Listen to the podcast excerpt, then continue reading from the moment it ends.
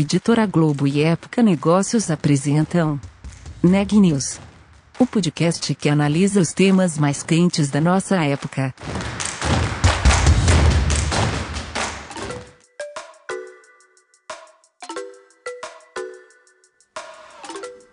Olá pessoal, meu nome é Renan Júlio e está começando mais um Neg News, nosso podcast com uma cobertura especial do novo coronavírus. Hoje eu estou acompanhado da repórter Sabrina Bezerra para falar sobre os impactos da crise na rede de coworkings WeWork. Sabrina, conta mais pra gente. Sim, isso mesmo. Eu entrevistei o Lucas Mendes, diretor-geral do WeWork no Brasil, e ele contou como a rede de escritórios compartilhados está otimista com a crise causada pelo novo coronavírus e quais são os planos para se reinventar neste momento. O Lucas comentou que uma das mudanças que foi acelerada pela pandemia foi o aumento da procura pelo espaço por grandes empresas. Vamos entender? Confira a entrevista. Lucas, com a pandemia causada pelo novo coronavírus, o home office ganhou mais espaço no cotidiano das pessoas. Como foi enfrentar esse processo para o WeWork?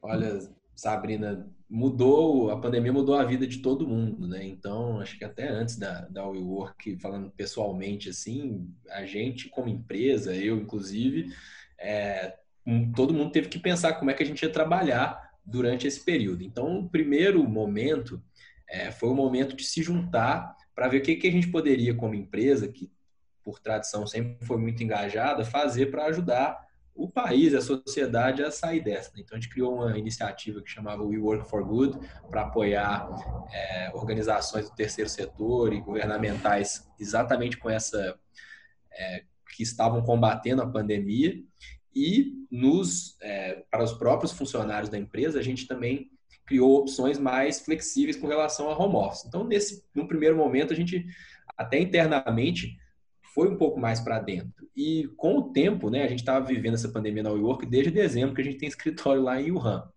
A gente foi se aprofundando no tema e vendo o que, a gente poderia fazer para ter um escritório que fosse seguro e que conseguisse entregar para as pessoas uma opção de trabalho que fosse do jeito que elas quiserem. Porque quando você começa a entrar com profundidade no tema do home office, ele tem, ainda mais no Brasil, ele tem grandes desigualdades. Né? O home office para um alto executivo não é a mesma coisa para um home office para um analista que está acabando de começar. Então, é, a gente vê nossa missão aqui como ter um lugar, um ambiente profissional que esteja seguro, seguindo todas as regras, usando todos os benchmarks, para que as pessoas que quiserem possam ir lá trabalhar. Né? Então, a gente manteve aí várias empresas precisavam funcionar mesmo durante o momento mais agudo da pandemia, e a gente ficou feliz que a gente conseguiu é, oferecer essa oportunidade para as empresas continuarem trabalhando. Tem empresa que até cresceu, né? Enfim, tem setores aí que cresceram com a pandemia, mas sobre a questão específica do home office, com o tempo,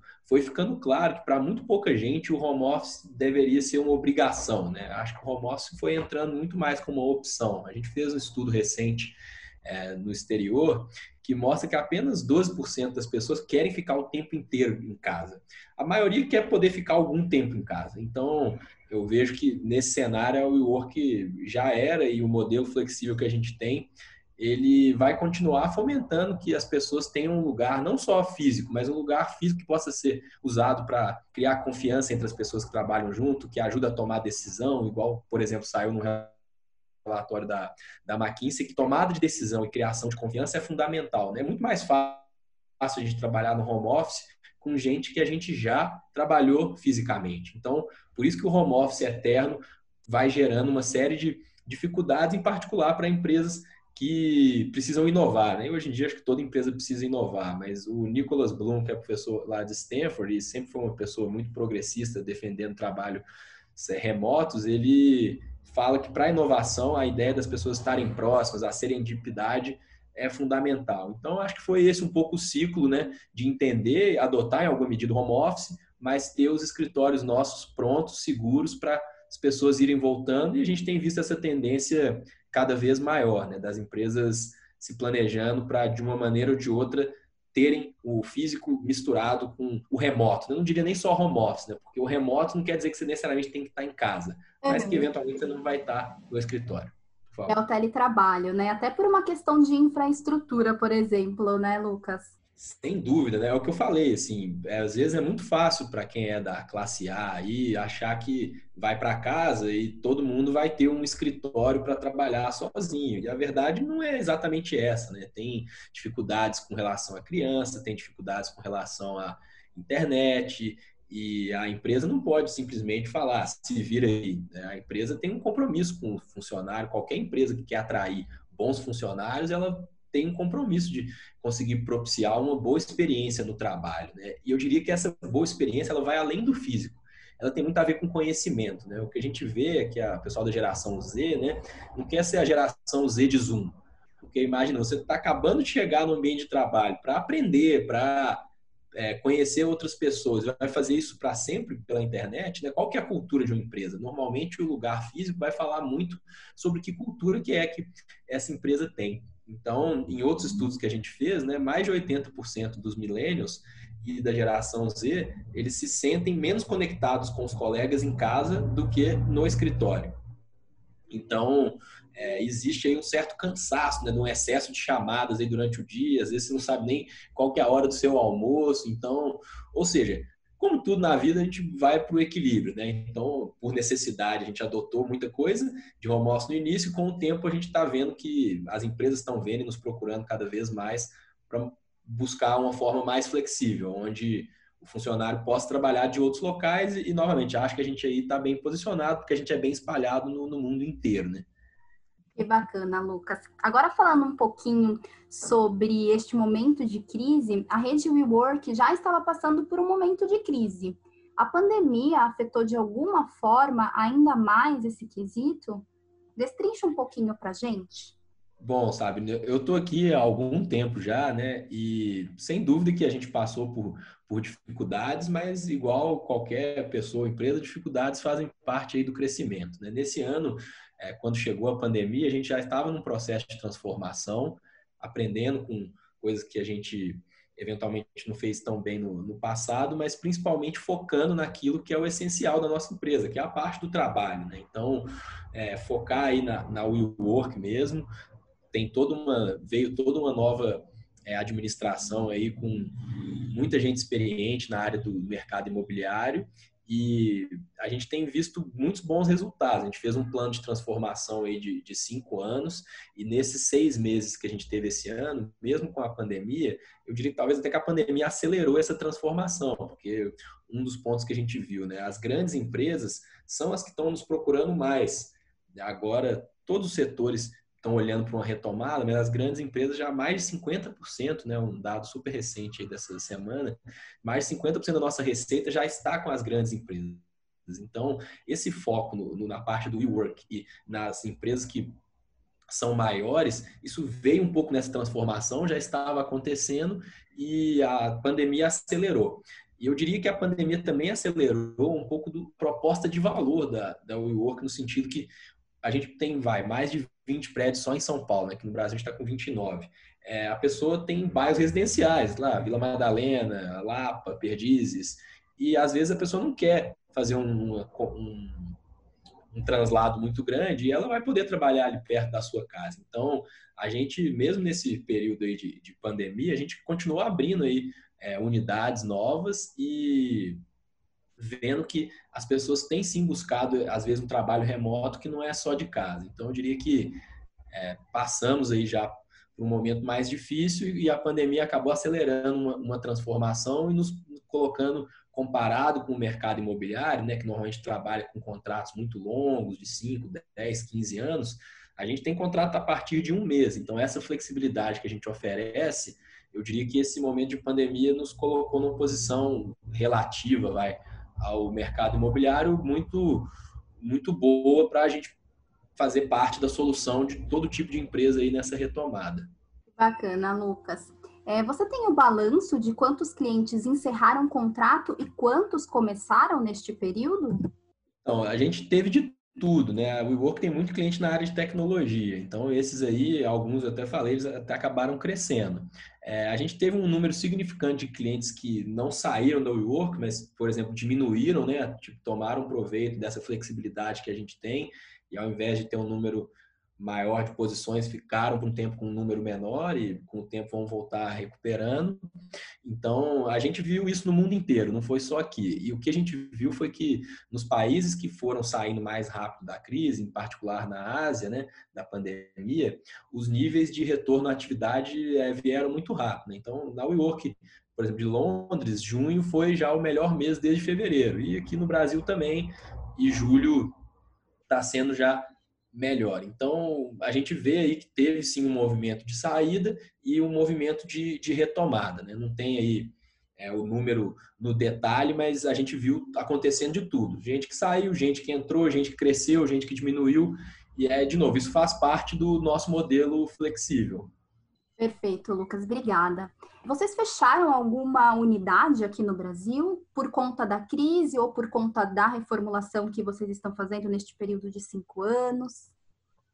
Então, dentro desse plano de cinco anos, a gente vai continuamente avaliar todo o nosso portfólio, né? E novamente igual qualquer empresa, em particular no ramo imobiliário. Né? E nessa avaliação, a gente fechou duas unidades, né? Que a gente tinha lá no Rio de Janeiro e resolveu focar as operações lá em outras três unidades que a gente tem lá no Rio. Então a gente renova aqui o nosso compromisso aqui com, com o Brasil, né? A gente, na verdade, abriu mais unidades que fechou nesse período da, da pandemia, mas essa questão de fechar a unidade, a gente vai avaliar nossas unidades sempre e, de fato, teve esse caso aqui de avaliar duas unidades que a gente não, não quis continuar mas isso não muda em nada o compromisso nosso aqui com o Brasil. Pelo contrário, a gente abriu unidades, inclusive do ponto de vista de volume, maiores, né? A gente, desde que a gente chegou aqui no Brasil em 2017, a gente sentiu um, uma adesão muito grande do, do, brasileiro com essa questão do humano que o WeWork tem, né? O ser humano de ter um lugar para se conectar. Essa proposta de valor de ser um lugar para se conectar, seja você uma empresa pequena, seja você uma, grande empresa com mais de mil funcionários, acho que isso caiu muito bem com a cultura aqui do brasileiro. Então, desde 2017 a gente vem crescendo e a nossa previsão para esse ano é terminar maior do que a gente terminou no ano passado e no ano que vem maior do que a gente vai terminar esse ano. Então, a gente continua apostando aqui no Brasil.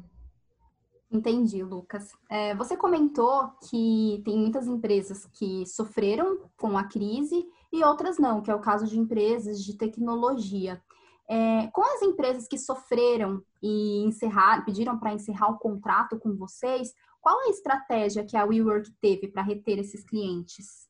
Essa pandemia nos ensinou muita coisa, né? Então, nesses casos, a gente tentou ter conversas individuais e achar algum tipo de solução que fizesse sentido para aquela empresa, né? Então, é, a gente, igual eu falei antes, a gente teve alguns casos das empresas querendo sair e a gente tentava sempre usar essa questão da flexibilidade, mostrando que tinha outras opções, poderia trabalhar de outros lugares.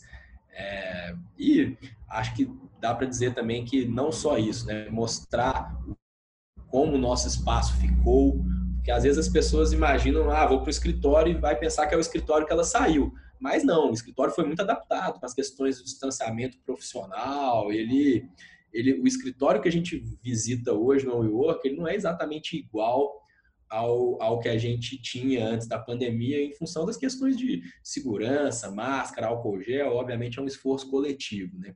E a gente também adaptou um pouco o produto, no sentido de ter um produto que digitalmente fique mais fácil você utilizar essas diversas unidades que a gente tem espalhadas pelo Brasil. Né? Eu falei aqui de alguns bairros de São Paulo, a gente está em Porto Alegre, está em, tá em Belo Horizonte também. E por último, né, aí de novo, nessa negociação caso a caso, a gente também avaliou se podia é, mudar o termo do contrato, enfim, trabalhar com algum tipo de desconto. A ideia nossa é, a gente não chama os clientes de membro aqui à toa, né? A gente faz parte de uma, de uma comunidade. Então, é, sempre que possível e que fazia sentido para aquela empresa. De novo, no caso a caso, a gente avaliou também como a gente poderia é, trabalhar de alguma outra forma com, essa, com essas empresas que precisavam de reduzir ou, ou, ou sair. Você comentou sobre a mudança do, dos escritórios. Conta um pouquinho sobre elas, como que, que essas medidas estão sendo tomadas, o que, como que vocês estão se preparando para se reinventar e enfrentar este momento. Nessa parte física, é, que é bastante visível, né? você hoje, quando entra num, num prédio da WeWork, que tem um WeWork, tem esses protocolos todos, né, até em linha com as autoridades, desde da parte de, de medição de temperatura, a gente colocou lá uns acrílicos nas recepções, é, os espaços comuns, né, que são uma DNA nossa, uma parte muito importante, estão super sinalizados lá de uma maneira muito muito bonita assim para onde pode ficar cada pessoa, as salas de reunião que às vezes cabiam lá 15, 20 pessoas estão com a capacidade reduzida. Então aí quando você vai vendo, né, individualmente, todas são medidas singelas, mas no conjunto elas mostram um escritório é, diferente daquele que, que a gente está acostumado, que tinha mais proximidade entre as pessoas, né? E o que, que a gente tem visto, principalmente nessas últimas semanas? Com as pessoas voltando aos poucos ao escritório, elas vão ganhando confiança que se todo mundo fizer a sua parte, usar máscara, tomar medidas de higiene, é, os resultados são bons, né? Dá para se trabalhar aí com um bom grau de segurança dentro, se todo mundo estiver fazendo a sua parte. E com o tempo a gente foi aprendendo também mais sobre, sobre o vírus e, e como no, nos prevenir dele, né? E o que eu tinha comentado rapidamente é, sobre o produto, né? Como é que a gente está se preparando. A gente hoje, a pessoa consegue pelo CPE, pelo CEP dela, falar onde ela mora e a gente já acaba sugerindo quais são os lugares mais perto da casa dela, se ela eventualmente quiser ter um ambiente mais profissional, que ela às vezes não consegue ter em casa, ela, que ela poderia ir. Então a gente estende os horários também, né? A ideia de ter uma flexibilidade de horário, de espaço, para a pessoa poder ir quando ela quiser, quando ela achar melhor já entendendo que nesse momento o número de pessoas que vão no escritório, obviamente que é menor do que o que era antes, mas tendo sim esse serviço pronto e com o tempo a gente tem visto as pessoas voltarem e a gente também vai tem saudade dos nossos clientes, né? Quando encontra eles é, é uma experiência é, muito legal. Então eu diria que a gente está se preparando assim com tecnologia, com esse compromisso grande aí com, com a saúde, mas com esse DNA humano de quando encontra, né? De maneira segura, com máscara e longe, mas passando aí uma, uma positividade, uma, uma, boa energia, porque o escritório, igual qualquer lugar de, de, socialização, ele é um ambiente que você faz amigos, enfim, às vezes até as pessoas encontram o amor da vida no escritório, né? Então a gente tem que pensar que é um lugar que dá sim para ter interações seguras se todo mundo tiver cumprindo suas, suas responsabilidades. Ah, legal, Lucas. E em relação aos funcionários, quais medidas a WeWork tomou durante a pandemia? É, eles ficaram em home office, não ficaram? Como que foi esse cuidado com os colaboradores? Claro, é bem em linha com o que a gente vem conversando aqui, né? A gente tentou sempre manter princípios de proporcionalidade, de precaução. Então, por exemplo, desde o início da pandemia, a gente vem fazendo internamente o rastreamento, né? Que é a gente estudou esse assunto profundamente. Cada pessoa que a gente sabe que teve um caso, tem uma equipe nossa que conversa com essa pessoa para saber quais outras pessoas aqui da empresa a gente deveria entrar em contato, colocar de quarentena e pedir para e sugerir que faça, por exemplo, um teste para não para a doença não se espalhar, né? Mas no início a gente colocou aí uma ampla maioria dos funcionários aí em home office, né? Eram raros casos, às vezes tem gente, por exemplo, em obra, construção que um ou outro continuou indo, mas a larga maioria, e no mundo inteiro, não foi nem só no Brasil, para trabalhar de casa. Ao mesmo tempo, é, a gente tinha que manter os escritórios acessíveis para quem precisava. Igual a gente, para a gente poder pedir, funcionar o banco, funcionar o delivery de comida, o tanto de coisa que estava funcionando nos momentos mais agudos, algumas empresas estavam fazendo isso, né? E a gente tinha dezenas delas dentro dos nossos espaços. Então, a gente precisava ali de alguma maneira fazer com que esses espaços continuassem funcionando. E aí, com o tempo, né, agora, por exemplo, aqui em São Paulo, com a, as flexibilizações que a gente tem tendo, o, a gente vem voltando, né, os prédios nossos já têm equipes recebendo e o institucional, aos poucos também, vem, vem voltando, sempre com muita prudência, mantendo o distanciamento, mas a ideia para os funcionários foi dar mais flexibilidade, por exemplo, de horário, mais flexibilidade de local, né? Ao invés de trabalhar só na sede, a gente, enfim, como eu falei, já está espalhado, poder trabalhar de outros locais. E o home office já fazia parte, né? Não é uma novidade para o WeWork, assim, várias pessoas já trabalhavam de casa, mais ou menos. E com essa pandemia, a gente vê que no futuro vai fazer parte também de uma forma possivelmente até maior do que o que era antes, mas a gente não, não vai deixar de ter esse, esse contato né, seguro aí na medida que as coisas forem avançando dentro dos nossos escritórios, seja para os nossos clientes, seja para a gente como funcionário. Bacana, Lucas. E houve demissão ou contratação neste período? A gente, nesse plano que a gente falou de cinco anos, de poder concentrar mais nas atividades principais da empresa, a gente teve sim um redimensionamento da equipe e aconteceram essas duas coisas aí que, que você falou. Né? Então, a gente infelizmente teve que, no mundo inteiro, se despedir de colegas que trabalharam com a gente aqui e seguiram sua vida. Eu tenho certeza que com ótima memória do que fizeram aqui com a gente, mas por outro lado, é, teve também pontualmente algumas vagas que foram abertas, enfim, oportunidades que surgiram é, nesse tempo e a gente fez algumas contratações, efetivação de estagiários nesse, nesse período também.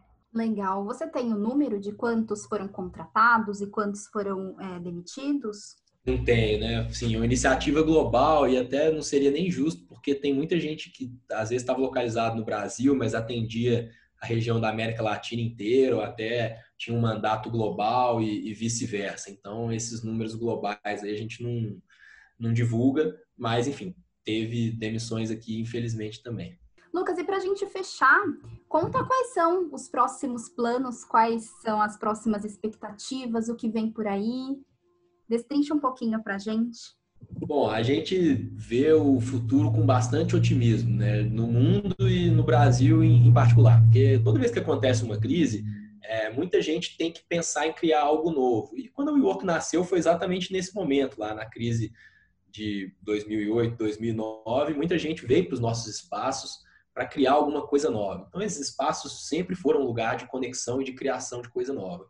E em função dessa flexibilidade ser o principal tema aí do futuro do trabalho pós-pandemia, as grandes empresas que já eram parte do nosso portfólio, elas estão procurando muito eh, dar essa experiência para os funcionários poderem trabalhar de outros lugares. Então, eu acho que nesse pós-crise a gente vai juntar é, essa demanda de quem está criando coisas novas, seja porque foi forçado, seja porque a crise apareceu como alguma oportunidade, com uma demanda de grandes empresas usando a WeWork como uma plataforma de dar flexibilidade para os próprios funcionários. Então, é esse é um pouco que a gente vê como futuro. E aí, o nosso papel aqui é, do ponto de vista de tecnologia, conseguir ajudar para que as pessoas possam, de fato, trabalhar de qualquer lugar. Do ponto de vista de saúde e segurança, manter os espaços no melhor padrão possível, para que, de novo, as pessoas possam usar esses espaços.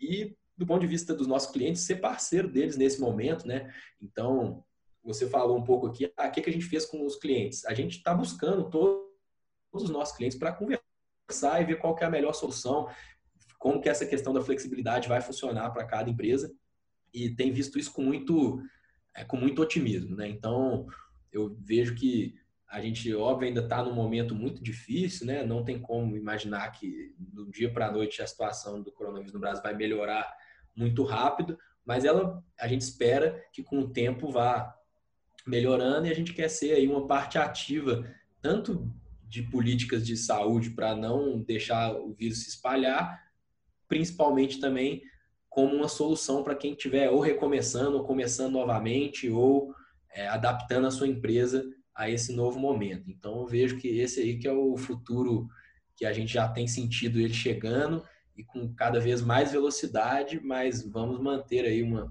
uma grande animação levando aí tudo que a gente tem de espaço, de comunidade, de tecnologia para os nossos clientes e também para os nossos funcionários. Notícias do dia. A crise causada pelo novo coronavírus deve levar à maior queda do padrão de vida do país desde a década de 1940. Calculada a partir do PIB per capita, a retração esperada é de 6,7% este ano, e mais da metade dos brasileiros já percebe que está em uma situação pior do que a de antes da pandemia. Até então, o maior recuo havia sido em 1981. E o diretor executivo da OMS, Michael Ryan, afirmou nesta segunda-feira que a situação do Brasil na pandemia continua a ser de muita preocupação. Ele insistiu na importância de haver coordenação entre os governos e as comunidades. Para Ryan, os governos precisam fazer a sua parte para detectar casos, isolá-los e criar condições para que a doença não possa se disseminar facilmente. As mulheres empreendedoras negras são o segmento mais afetado pela pandemia do novo coronavírus entre todos os grupos de empreendedores brasileiros. Uma pesquisa do Sebrae divulgada hoje mostra que as empresas lideradas por mulheres negras têm maior dificuldade de funcionar de modo virtual e conseguir empréstimos bancários em razão do CPF negativado. O levantamento, feito em parceria com a Fundação Getúlio Vargas, mostra que os pequenos negócios liderados por esse grupo representam a maior proporção entre as empresas que ainda permanecem com a atividade interrompida. E o último boletim do Conselho Nacional de Secretários de Saúde aponta que o Brasil tem 2.750.153 casos confirmados de novo coronavírus. O número de óbitos é de 94.660, o que nos deixa com uma taxa de letalidade de 3,4%. Por hoje é só e até mais, pessoal!